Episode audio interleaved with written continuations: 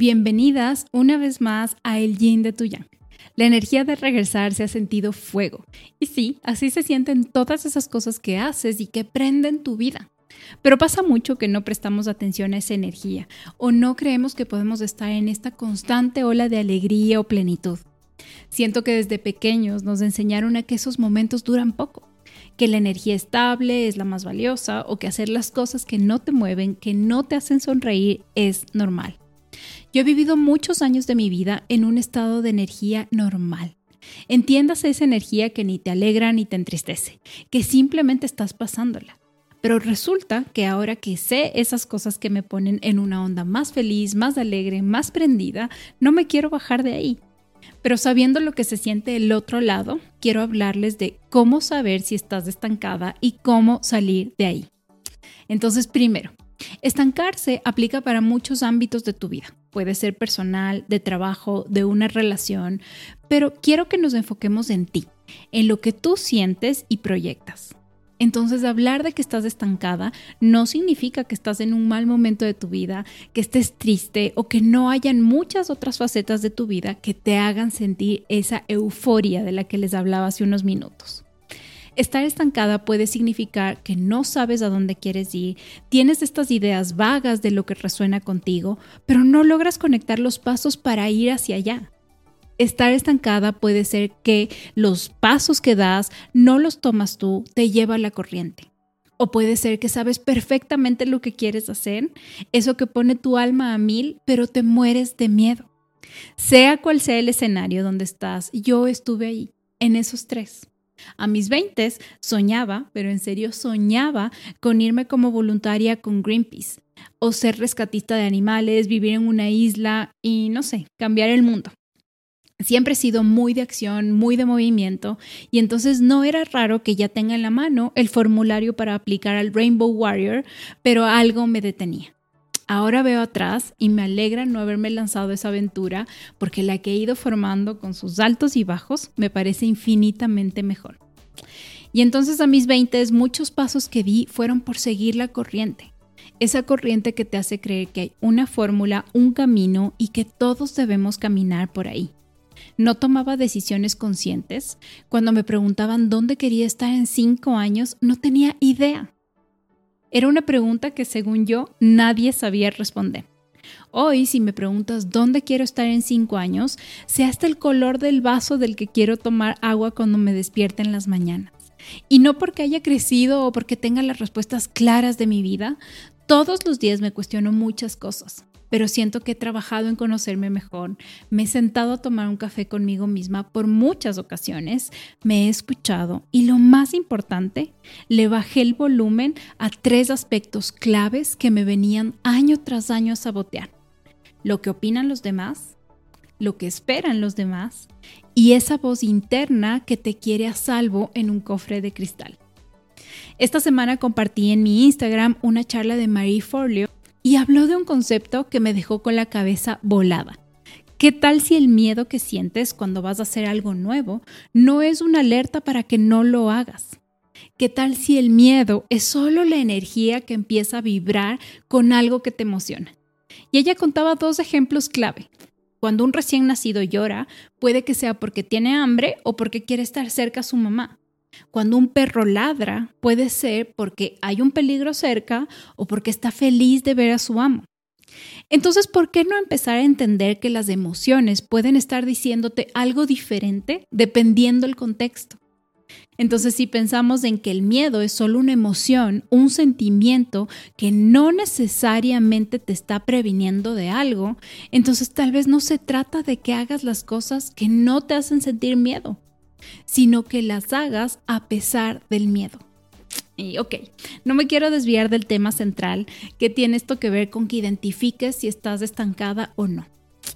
Ahora que hemos conversado de que estar estancada no es necesariamente negativo, quiero que te preguntes, ¿cuándo fue la última vez que tomaste una decisión que se sentía como que te quitaban la alfombra del piso?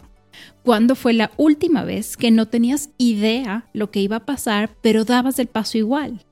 ¿Cuándo fue la última vez que hiciste algo con un poco de miedo? Esas tres preguntas te pueden ayudar y dar una buena idea para saber si es que estás estancada o no. Pero ¿qué pasa cuando hablamos de estar estancada en la vida laboral? No es como si todas las decisiones las puedes tomar solo tú. Muchas veces estamos a la espera de que alguien tome esa decisión por nosotros, que alguien nos haga una nueva oferta, que alguien planifique nuestra carrera o que alguien note lo extraordinaria que eres. ¿Te has puesto a pensar todo el poder que estás depositando en alguien más? Yo sí, y lo he depositado por años. Año tras año esperaba que alguien descubriera todo mi potencial, que alguien me diera el permiso de hablar en las reuniones, de decir lo que pienso, que alguien me invite a dar nuevas ideas, que alguien me pida mi opinión y muchas veces que alguien me diga qué viene después. ¿Te ha pasado? ¿Estás esperando que alguien te diga qué viene después? Creo que de los días más tristes que he tenido en mi vida es cuando entendí que nadie me va a decir qué viene después. Nadie guarda una hoja con mi plan de vida y espera, aquí viene lo peor. A nadie le importa mi plan de vida tanto como a mí. Entonces, si estás viendo este video, escuchando este podcast, estás en el lugar correcto. Para saber si estás estancada en tu vida laboral, piensa si tienes un mapa claro del futuro que quieres para ti. Ok, ahora piensa en ese futuro. ¿Estás haciendo algo hoy que te acerque a donde quieres estar? ¿Te has puesto a pensar si mañana tuvieras que regresar el tiempo y tomar la decisión de aceptar esta última posición en donde estás hoy? ¿La tomarías? ¿Tomarías otra vez ese mismo lugar? Si sientes que no lo tomarías, que no tienes planes concretos para diagramar tu futuro o que no sabes cómo luce ese mapa del futuro, es posible que estés estancada. Pero no te estreses, tengo algunas ideas para ti.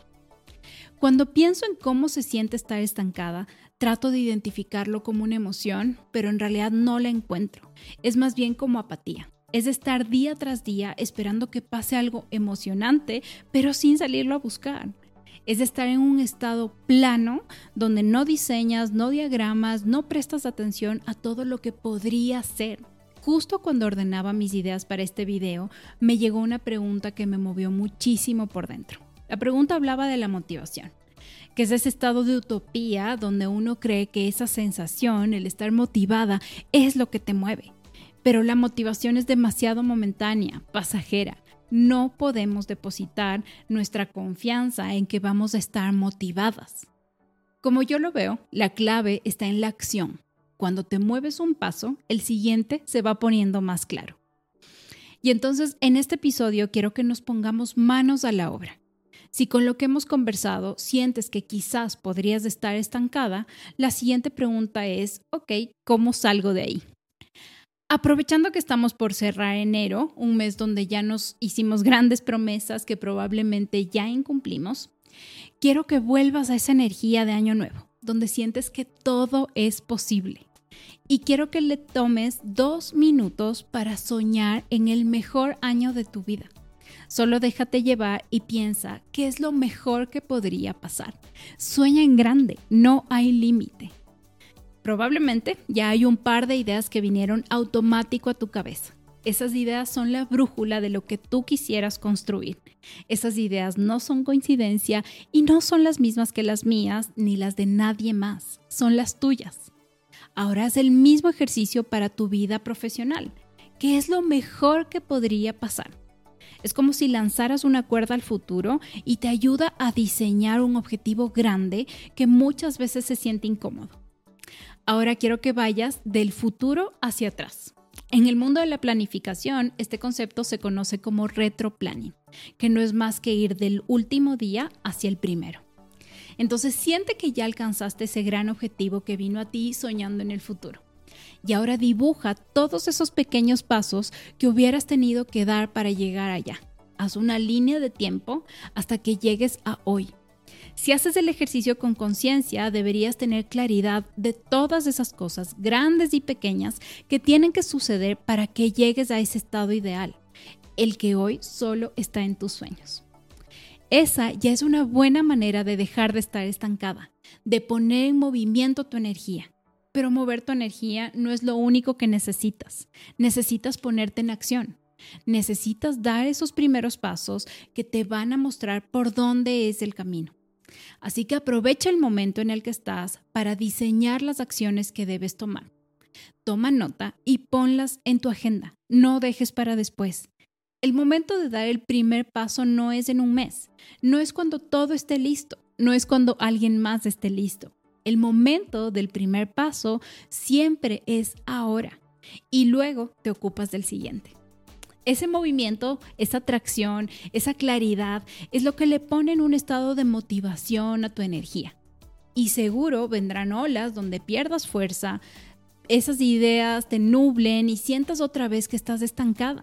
Toma estos pasos, mira este video y vuelve a empezar.